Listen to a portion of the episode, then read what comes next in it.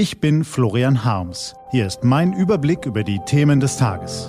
T-Online Tagesanbruch. Was heute wichtig ist. Freitag, 23. April 2021. Jetzt wird's richtig teuer. Die neuen Klimaschutzziele erfordern gewaltige Anstrengungen.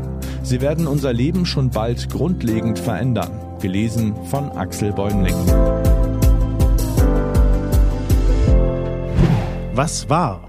Während bei jeder anderen internationalen Konferenz schon nach fünf Minuten die erste Zankerei beginnt, hinterließ gestern der vom US-Präsidenten einberufene Klimagipfel einen fast schon verdächtig harmonischen Eindruck. Normalerweise ist Eintracht in der Diplomatie ein untrügliches Zeichen dafür, dass entweder das Thema irrelevant ist oder die wahren Schlachten hinter den Kulissen geschlagen werden. Beides war gestern nicht der Fall und es dürfte auch heute am zweiten Tag des virtuellen Gipfels ausbleiben.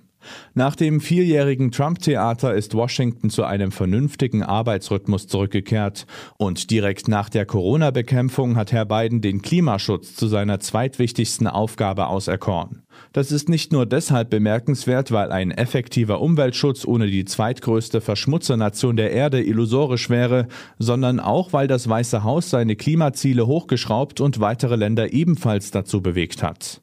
Man muss sich nicht allzu sehr in die Thematik vertiefen, um zu erkennen, dass die Klimakrise die größte Herausforderung unserer Zeit ist. Wenn wir auch in Zukunft auf diesem Planeten einigermaßen unbeschadet leben wollen und wenn wir auch unseren Kindern und Enkeln dieses Recht zugestehen, gibt es keinen anderen Ausweg als einen entschlossenen Klimaschutz. Durch neue Technologien, durch Umorganisation von Wirtschaftsbranchen, Verkehr und Wohnungsbau, aber eben auch durch Verzicht. Das ist der Punkt, an dem es brenzlig wird. Verzichten können wir nicht gut, wir Menschen. Es liegt nicht in unserer Natur. Wir müssen es lernen und am schwersten ist es, den Verzicht nicht nur von anderen einzufordern, sondern auch von sich selbst. Das beginnt bei der Frage, ob man sich den Flug nach Malle gönnt und reicht bis zum Streit zwischen Regierungschefs, welches Land wie viele Kohlekraftwerke schließen muss. Jahrelang fristete die Klimadebatte ein politisches Nischendasein. Das änderte sich grundlegend mit dem Aufkommen der klimabewegten Jugendproteste vor zweieinhalb Jahren. Die jungen Leute legten ihre Finger in die Wunde unseres Überflusslebens. Die Politik reagierte hilf- und ambitionslos und erntete dafür harsche Kritik, auch hier auf T-Online. Aber weil der öffentliche Druck nicht nachließ, weil immer mehr Unternehmen auf nachhaltige Produkte umstellen und weil natürlich auch Politiker lernfähig sind, begannen sie nachzubessern. Am Beispiel Deutschlands lässt sich das treffend zeigen. Erst ließ sich Frau Merkels große Koalition im Bundesrat von den Grünen einen höheren CO2-Preis abbringen, dann beugte sie sich dem Green Deal der neuen EU-Kommission und nun kommt Herr Biden um die Ecke und verlangt noch mehr Tempo beim Klimaschutz. Und Deutschland zieht mit. Selbst wenn man die allzu vagen Details der europäischen Klimaschutzpläne kritisieren mag, die neuen Ziele sind bahnbrechend. In den 30 Jahren zwischen 1990 und 2020 haben die EU-Länder 25 Prozent ihrer Treibhausgase reduziert. Nun wollen sie weitere 30 Prozent in gerade einmal neun Jahren einsparen. Um die Versprechen zu erfüllen, die Frau Merkel und die anderen EU-Chefs in diesen Tagen der Weltgemeinschaft geben, werden wir alle unsere Leben umkrempeln müssen. Wir werden künftig anders reisen, anders pendeln, anders wohnen, anders einkaufen und anders arbeiten müssen. Aber die wenigsten von uns dürften heute schon begreifen, was das wirklich bedeutet.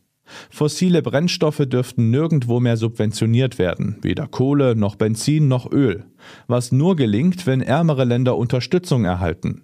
Flugreisen müssten kostspieliger werden, der Warentransport per Schiffscontainer zwischen Asien, Europa und Amerika ebenfalls. Das Ergebnis werden wir an den Ladenkassen sehen, ob wir nun Turnschuhe oder Smartphones kaufen.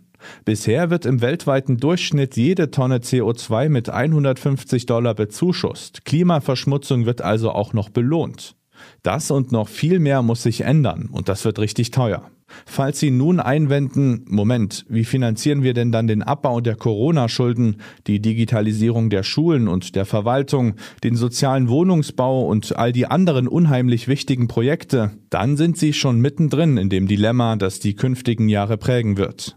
Wir werden uns als Gesellschaft genau überlegen müssen, was uns wie viel wert ist, wofür Steuermilliarden ausgegeben werden sollen und wofür nicht. Uns stehen harte politische Verteilungskämpfe und hitzige gesellschaftliche Debatten bevor. Doch da müssen wir durch, alle miteinander. Wer einmal im Zeitraffer gesehen hat, wie sich unser Planet seit 1984 verändert hat, der kann eigentlich gar nicht anders, als entschlossen mitzumachen. Also packen wir es an. Was steht an?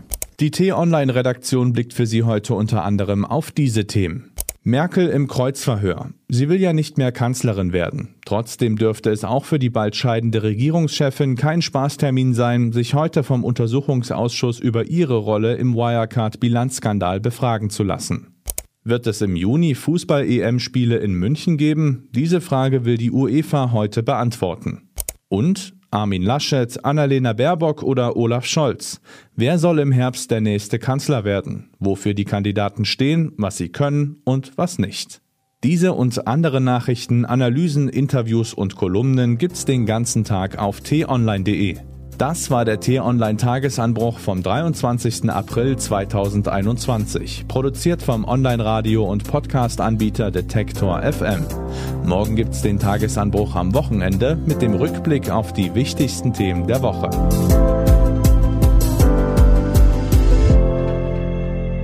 Ich wünsche Ihnen einen frohen Tag. Ihr Florian Harms.